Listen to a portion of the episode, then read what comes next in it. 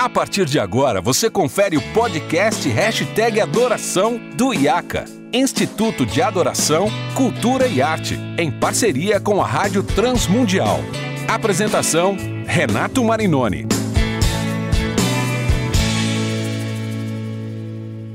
Olá, seja muito bem-vindo a mais um episódio depois de um longo inverno, um pequena, uma pequena pausa aí que a gente fez nos episódios inéditos. Estamos de volta pelo IAC, Instituto de Adoração, Cultura e Arte, e pela Rádio Transmundial com o nosso podcast Hashtag Adoração. Você já sabe, eu sou Renato Marinoni, e esse é o podcast onde a gente conversa sobre liturgia, adoração, história da música cristã, cultura, arte, vários assuntos envolvendo a vida da igreja, o culto, a, a arte, a música, tudo que envolve a vida do ministro de louvor. E hoje eu tenho a alegria e o privilégio de receber dois queridos amigos que eu admiro muito. Tenho a alegria de uh, tê-los na jornada junto pelo reino e eu quero apresentá-los para vocês com muito carinho.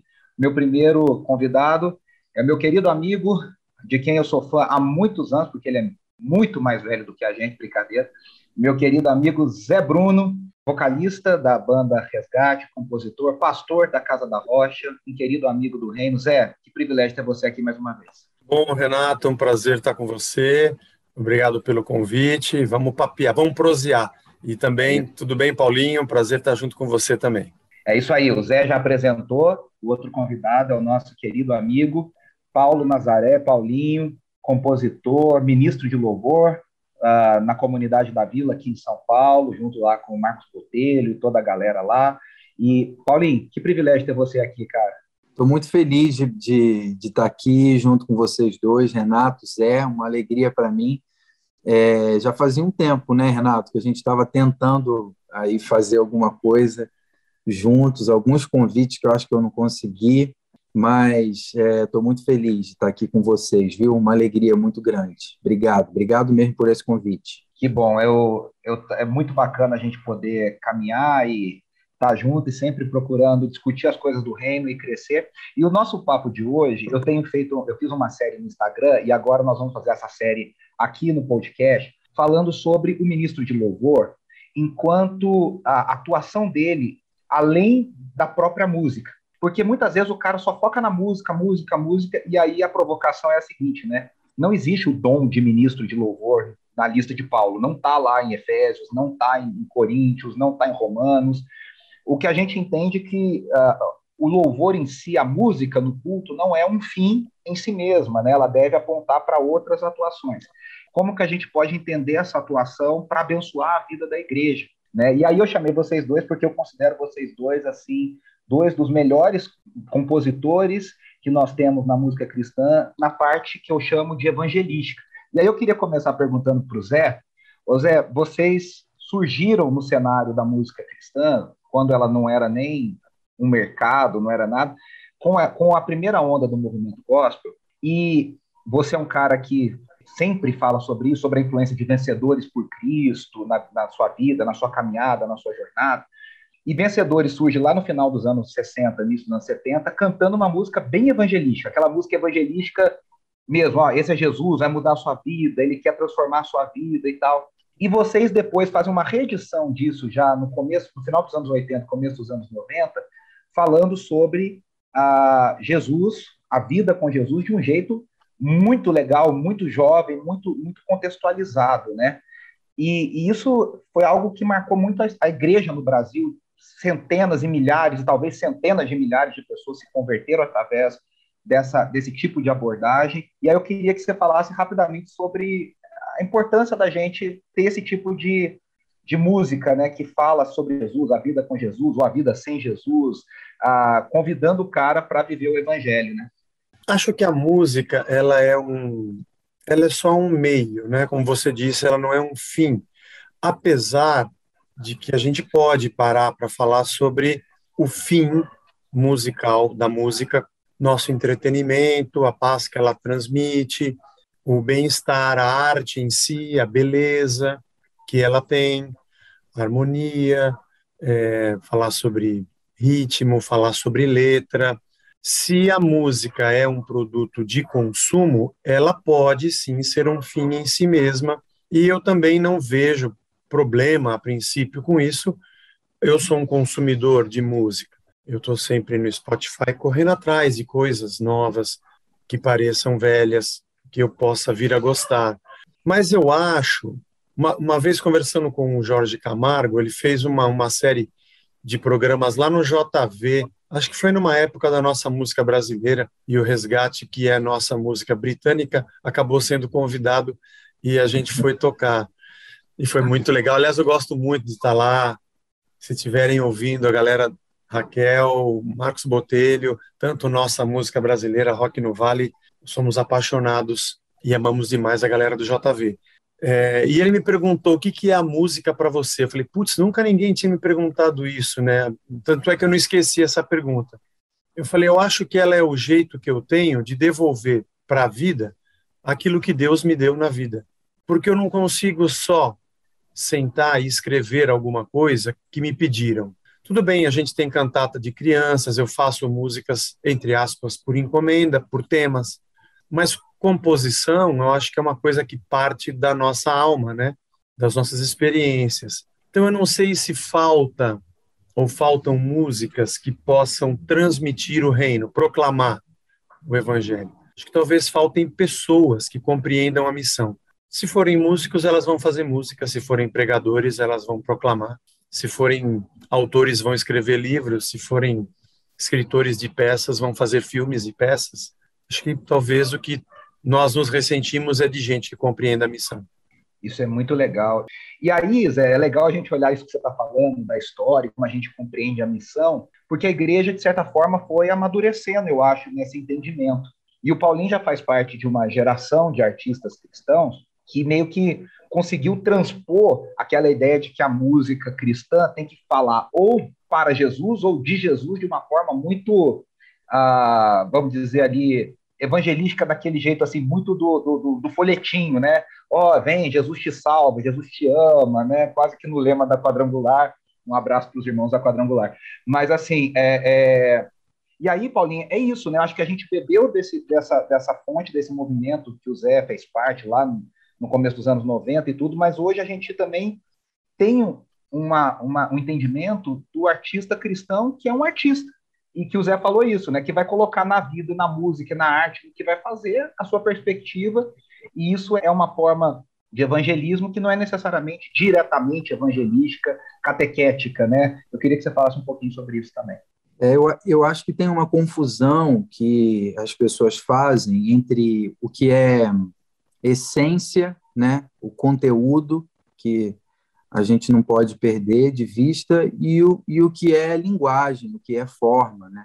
Eu lembro, cara, a primeira, a primeira vez que eu fui para os Estados Unidos, eu fui para uma conferência, é, eu ganhei, sabe, a possibilidade de ir para uma conferência de arte e missão nos Estados Unidos. Eu era mais novo e eu lembro que eu tinha feito oito anos de inglês e eu estava assim, pô, vou arrebentar, é, né? Poxa, que experiência legal, poder ir para lá, colocar em prática o meu inglês tratando sobre um tema que eu, né, que eu gosto pra caramba e tudo mais. E lembro que eu cheguei lá é, né, na conferência, cara, eu não entendia nada. Chegava no final do dia, meu cérebro estava cansado, sabe, de tentar traduzir.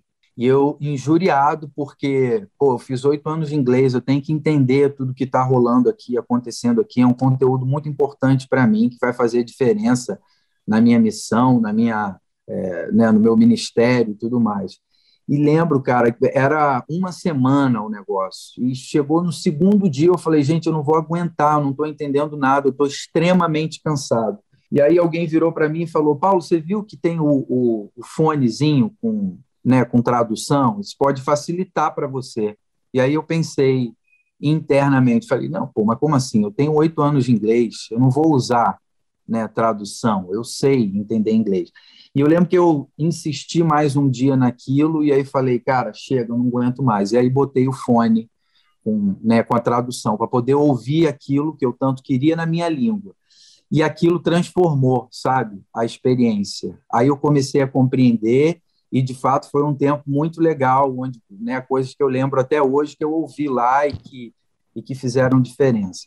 Por que, que eu conto essa história? Porque é, a gente perceber a linguagem que vai comunicar melhor para com quem nós estamos, né, para as pessoas às quais nós estamos nos dirigindo, as pessoas com quem a gente quer compartilhar alguma coisa que a gente julga interessante, né? No nosso caso, é, né, palavras de vida eterna e tudo mais. Às vezes a gente acha aquilo tão importante, mas a gente quer empurrar para as pessoas numa língua que só a gente entende.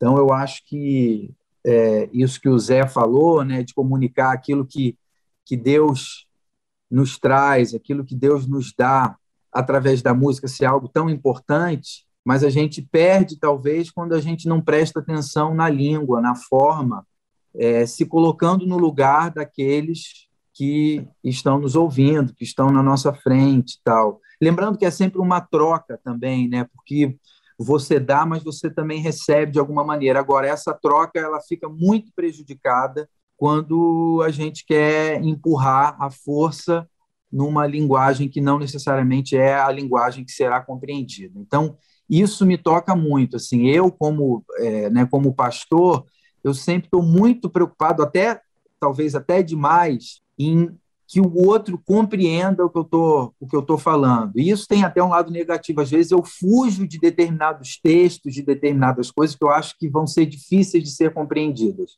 Mas tem esse lado, sim, muito importante da gente se preocupar com, cara, o que eu o que eu estou cantando, o que eu estou falando, o que eu estou escrevendo, eu quero que seja compreendido, já que é tão importante, já que é para ser compartilhado.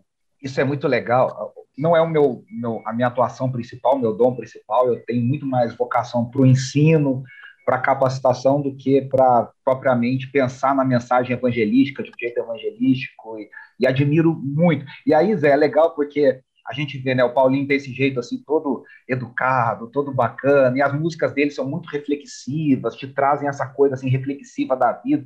E você que é um cara, né, quem te conhece mal sabe, educado, mal educado, sincero, é, bem humorado pra caramba, e humor ácido, assim, as suas músicas estão recheadas disso, né, Zé? E aí eu queria que você falasse sobre isso. Por trás uma tentativa de o, o Sérgio Pimenta fazia isso de um jeito maravilhoso. O Janires fazia isso de um jeito fabuloso, que é com o Pimenta não era bem humorado, né? O Pimenta dizem que ele era muito sério, né? Muito muito militar, muito muito é, focado. O Janires não, muito muito bem humorado, muito engraçado, mas sempre vai no, no, na crise, né? Sempre vai no ponto ali que fala, cara, o que, você está fazendo com a sua vida aqui? E eu acho que as músicas do Resgate fazem muito isso, né, Zé? Tem muito essa coisa, né? Cara, o que, que você está fazendo com a sua vida e tal. Então eu queria que falasse um pouco sobre essa linguagem do bom humor, da cultura pop, mas ao mesmo tempo provocando a crise no ouvinte, né? Tipo, cara, o que, que a tua vida tá, para onde você está caminhando, né? Eu não, não, sei direito da onde vem, né?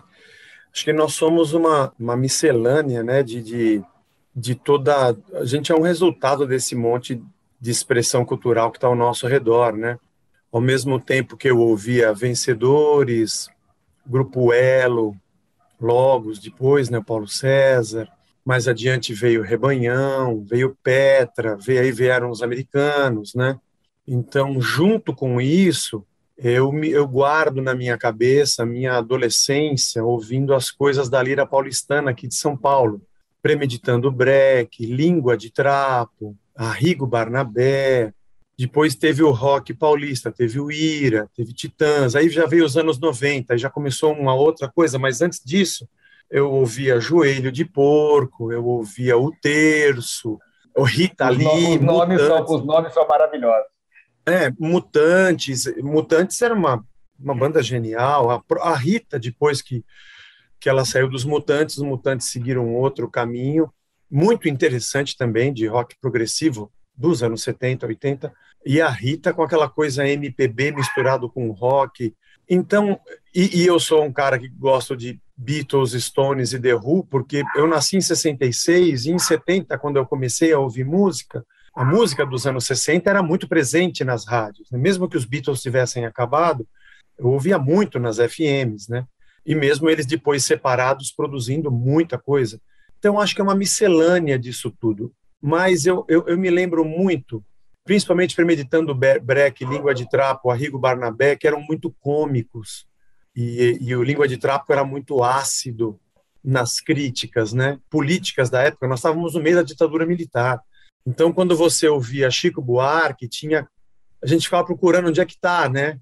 É, você não gosta de mim, mas a sua filha gosta, né? Tá falando com o presidente, ou mesmo João Bosco. Eu achava fantástico esse jogo de palavras e dizer coisas que a gente entendia que a censura não pegava, porque a censura proibia, né?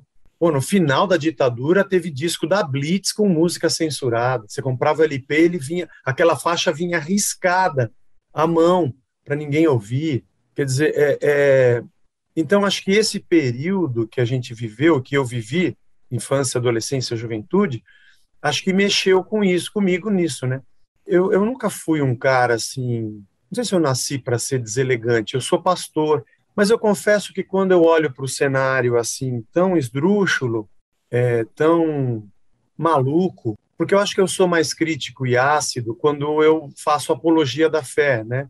Acho que as minhas maiores críticas são à religião mesmo, né? Concordo. Quando eu quero falar da vida a partir do evangelho, a partir do reino, eu não quero ofender ninguém. Eu quero que ele conheça o evangelho, né? Mas quando eu sou apologeta, não que eu seja que eu faça bem o papel, me vem uma vontade de ofender assim, sabe?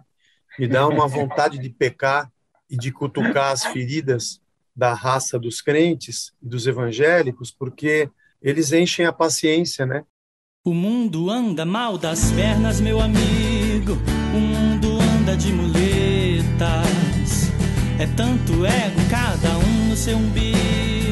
É tanto ódio, tanta treta. A vida anda pelas ruas da sarjeta, jogada pelo chão.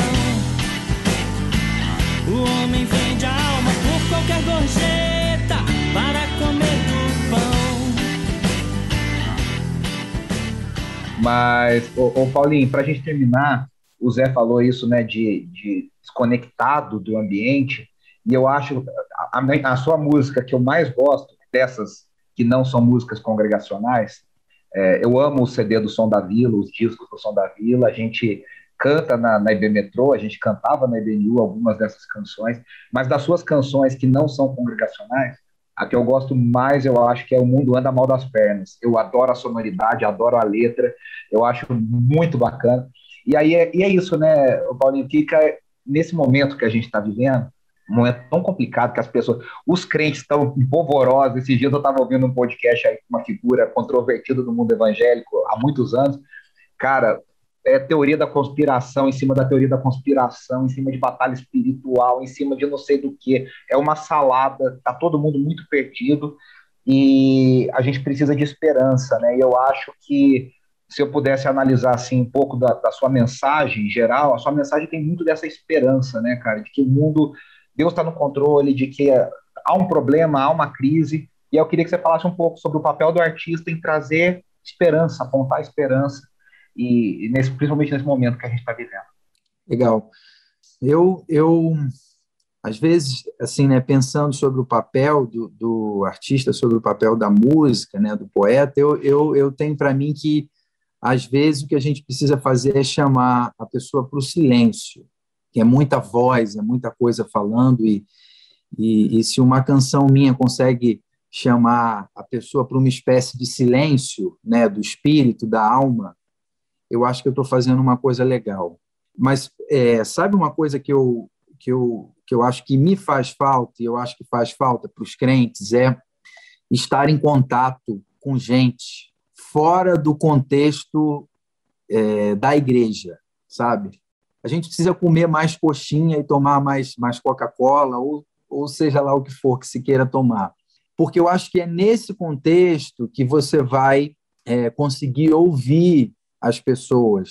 É nesse contexto que você vai ter contato, de fato, com o que a pessoa sente, com o que ela tem pensado, seja ela da igreja, seja ela de fora, porque no domingo ou na reunião de oração de quarta, seja né, pelo Zoom, ou seja lá presencial, ela, ela não vai falar o que ela fala no bar comendo a coxinha.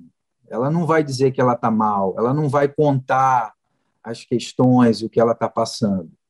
E aí, se você não tem contato com isso, o que, o que você compõe não, não, não vai trazer, entendeu? Não vai responder essas questões, porque você está distante disso, você está alienado disso. Então, assim, o mundo anda mal das pernas, por exemplo, né, que é uma parceria com, com um amigo chamado Rico Ayad, é uma eu não eu não posso nem dizer que fui eu que fiz a gente fez junto essa canção mas quem traz essa dor dessa canção é ele que é um cara que está muito mais presente no mundo. E graças a Deus pelo meu contato com ele por eu poder ouvi-lo por eu poder estar tá próximo dele porque ele me traz realidade ele ele sabe ele me traz sabe um, um, um lado do conteúdo que eu preciso ter o lado da má notícia o lado da dor do choro do lamento e a gente está muito distante disso, sabe? Os crentes estão muito distantes disso, porque eles estão enfiados é, né, na igreja cantando, e aqui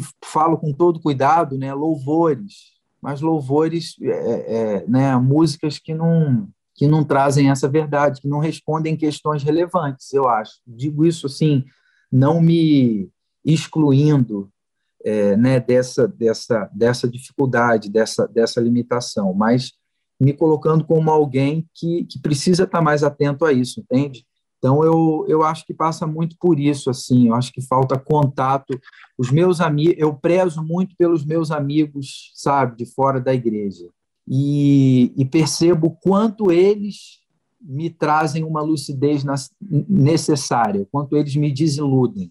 É, eu conto também aqui só para fechar, concluindo essa minha fala, é, eu tenho um amigo muito querido, budista, baixista, excelente, que é, há um tempo atrás ele me disse assim, Paulo, é, eu, que, eu queria ir num culto lá da sua igreja, ainda antes, antes da pandemia. Queria ir num dos encontros lá. Você não toca e fala lá? Eu queria ir ver, porque né, ele já gravou comigo e tal, sabendo que eu sou pastor, o que inicialmente me mata de vergonha, mas aí ele falou, cara, você nem parece pastor, eu não entendo direito como é, eu queria ir na sua igreja para ver como é.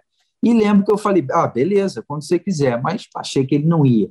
E eu lembro que, que num domingo que eu ia pregar, no domingo de manhã, no, no na sexta-feira anterior, ele me ligou dizendo, Paulo, que horas é lá? Me passa o endereço e o horário que nesse domingo eu vou. E eu lembro que na sexta-feira à noite eu já tinha fechado qual era o repertório que eu ia cantar, e qual era a reflexão que eu ia levar. Quando me caiu a ficha de que ele ia estar no domingo de manhã, mudou tudo para mim.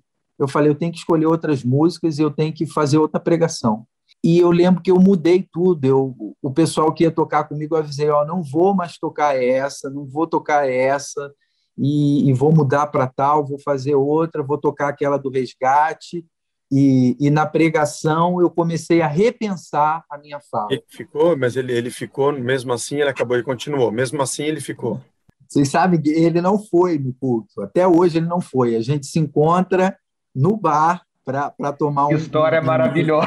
Para tomar um suco e uma coxinha. A gente continua conversando e ele, ele se interessa por algumas coisas, mas ele não foi naquele culto mas o culto foi transformado. E eu acho que foi uma mensagem melhor, e acho que o, o, o período lá de cânticos foi melhor, foi mais relevante, porque eu comecei a pensar é, e a me colocar no lugar daquele meu amigo que estaria lá naquele encontro. Então, quando eu digo que o contato com pessoas de fora nos desiludem e nos trazem para a realidade, e nos ajudam a pensar de uma maneira mais missional, né, falando com a nossa linguagem, gente, isso é fundamental, porque, sabe, se todo domingo você não tem a perspectiva de que pode ter alguém ali pela primeira vez, está faltando, entendeu? É, alguma coisa. E se não tem ido ninguém de fora, talvez é por causa disso. Você não tem pensado na possibilidade de que poderia ter alguém. Então, que você tem falado, que você tem cantado,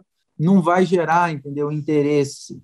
E, e, isso não é culpa do conteúdo, não é culpa da mensagem, é culpa da forma, é culpa da, da, da, né, da maneira como você está colocando. Porque a mensagem é, é muito, é muito interessante, é transformadora, é, é relevante, né, e, faz, e faz toda a diferença, transforma mesmo, e é, e é, é subversiva, né? A mensagem de Jesus é ácida, tem humor, tem tudo isso, né, que o Zé Bruno estava falando, que você estava falando. Então, assim, a gente precisa repensar isso. Eu, eu, eu tenho me pego, sabe, pensando nisso, assim, né, agora nesse, nesse momento, entre aspas, né, quase pós-pandemia, digamos, da, da minha, do, do, meu exercício, né, de reconexão, sabe, de, de, né, de voltar para o bar, de voltar a encontrar esse meu amigo que, que nunca foi lá no, no culto e que talvez nunca vá, mas que, quem sabe, né, por misericórdia e graça de Deus, no contato comigo, ele tem os olhos abertos para alguma coisa, porque Deus é surpreendente, ele usa qualquer pessoa, né? Até a mim ele usa. Então, eu Nossa, diria isso assim. É, eu aprendi muito nesse, nessa, nessa conversa com vocês, tenho certeza que quem nos ouve, nos assiste, também quero agradecer muito a nossa trilha de abertura, Paulinha, a nossa vinheta de abertura é o, é o Duda Baguera fazendo a, a locução em cima da música do resgate, fora do sistema. E a gente com certeza vai tocar aqui também O Mundo Anda a Mão das Pernas, já tocamos. E uma alegria, um privilégio. Obrigado, amigos. Obrigado, viu, Zé? Obrigado pelo papo. Sempre bom falar contigo. Obrigado, Renato. Eu que agradeço. Deus te abençoe. Um beijo na Andressa. Valeu, Paulinho. Vamos ver se a gente consegue fazer uma junto. E para que aquela não saiu, desculpa, foi a minha enrolação aqui, mas vai sair. Paulinho, obrigado, meu irmão. Espero te ver logo lá no CTPI. Deus te abençoe. Obrigadão mesmo. Beijo nas crianças, na Luísa. Deus abençoe vocês, viu? Muito legal estar aqui com vocês. Obrigado, obrigado pelo convite. Uma honra. Eu sou, eu sou fã de vocês e, e, e sempre, sempre que possível, me chama que eu estou aí. Isso aí, eu quero agradecer a você que nos assiste e nos ouve. Lembrando que todo o conteúdo do hashtag Adoração, os mais de 80 episódios e todo o conteúdo produzido pela Rádio Transmundial, você encontra lá em transmundial.org.br e no Instagram do IACA, arroba IACA Brasil. Eu volto na semana que vem com mais convidados especiais e um novo episódio do hashtag Adoração. Um grande abraço. Preciso